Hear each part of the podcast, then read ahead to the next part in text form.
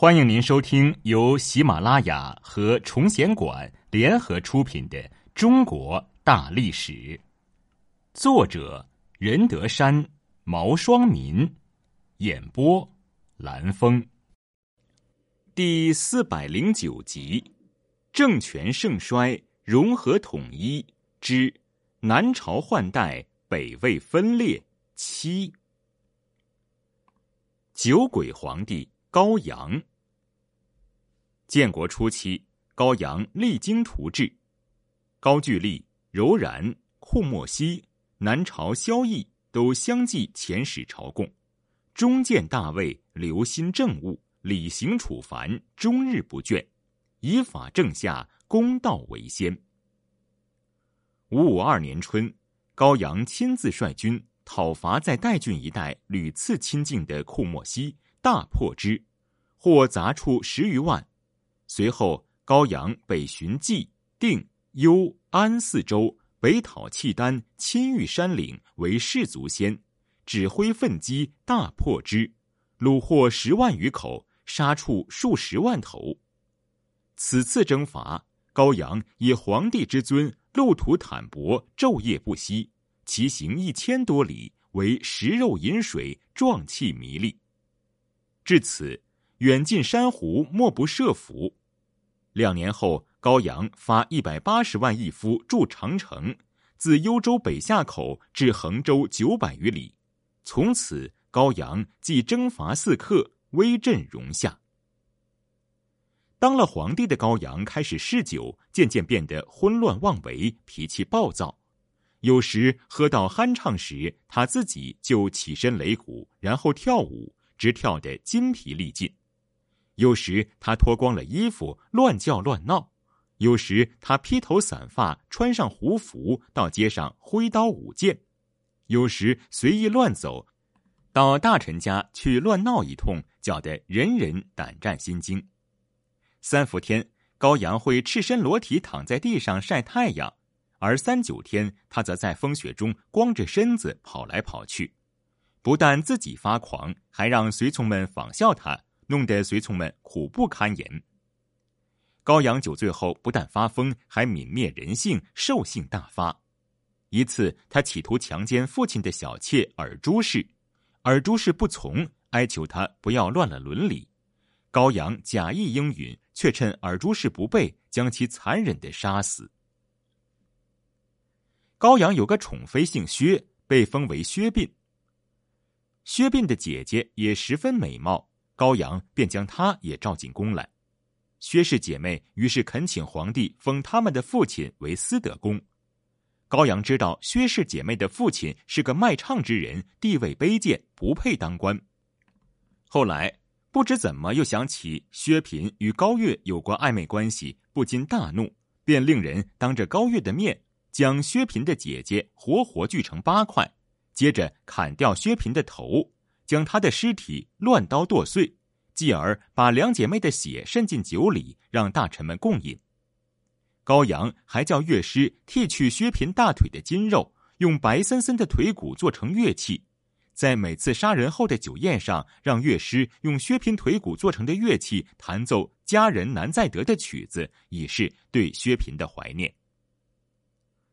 随着酒瘾渐增。高阳几乎每日沉醉，别人大醉时昏睡，高阳一醉就杀人，或肢解，或焚烧，或投河，以把人虐死为至乐。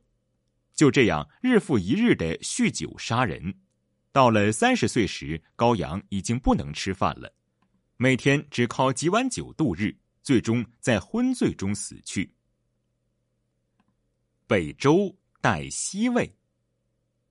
西魏立国后，宇文泰在大统七年（五四一年九月）颁行了由苏绰起草的六条诏书：先治新，敦教化，尽地利，着贤良，续御宋，均复议。十一月又颁布了十二条新制，和之前颁布的二十四条新制合在一起，共三十六条。六条诏书和这些新制的内容十分广泛。包括政治、经济、思想、文化各个方面，并据此而采取了一系列措施。大统十二年（五四六年）九月，高欢亲率大军十余万人围攻西魏据守的玉壁（今山西稷山西南），想拔除西魏安在汾水下游的这个钉子。西魏并州刺史韦孝宽镇守玉壁，顽强抵抗。高欢先后用断水道、火攻、挖地道等战术，围城五十余日，士卒死亡七万多人，也未能攻下玉壁。最后，高欢染疾，只得解围而去。玉壁之战，高欢倾力而出，攻一孤城五十余天不下，智力皆困，以致奋样成疾。第二年正月发病而死。自此，西魏扭转了过去的劣势，和东魏势均力敌了。在侯景覆灭的同年，萧绎在江陵称帝，同时其弟萧纪也在成都称帝。次年，萧纪发兵江陵，兵败被杀，西魏趁机攻陷成都，占有了益州。西魏恭帝三年（五五六年），宇文泰死，诸子幼小，一命宇文护掌管国家大政。宇文护是宇文泰之侄，他在与东魏的交战中屡建战功，又与于锦南争梁朝江陵。他想乘宇文泰的权势和影响尚存时，早日夺取政权，所以在五五七年迫使西魏恭帝拓跋廓（亦称元廓）禅位于周。不久就杀了拓跋廓。同年，宇文护立宇文泰的儿子宇文觉称大周天王，是为北周闵帝，建立北周。宇文护为大司马，封晋国公。宇文觉也是少年坚毅刚决，不满宇文护的专权。他又与大臣商量捕杀宇文护，结果尚未发动就泄了密，宇文觉被废黜，不久后被毒死。宇文护又拥立宇文泰另一个儿子宇文毓为帝，是为北周明帝。宇文护认为宇文毓温文儒雅，立他为帝好控制。岂料宇文毓却并不如宇文护所想象的那般懦弱无能。他在处理事务中逐渐显露出自己的聪明才智和才干。他周围逐渐集聚起一批老臣元勋。他致力于发展经济，在百姓中也威望日高。为了试探一下，宇文护假惺惺的搞了一次归政于帝的举动，把除了军权以外的所有权力都交还给皇帝。谁知宇文毓毫不客气的照单全收，并把自己的名号正式改为皇帝。在此以前，北周的最高统治者不称皇帝，而叫天王。所有这些都引起了宇文护的疑惧和不安。于是，在五六零年。他指使一个御厨在明帝的食物里下了毒，毒死了明帝。而后又立宇文泰四子宇文邕为帝，是为北周武帝，实际大权仍由他掌握。宇文邕是宇文泰的第四子，性格沉稳，不爱多言，但如果有事问他，他总能说到点子上。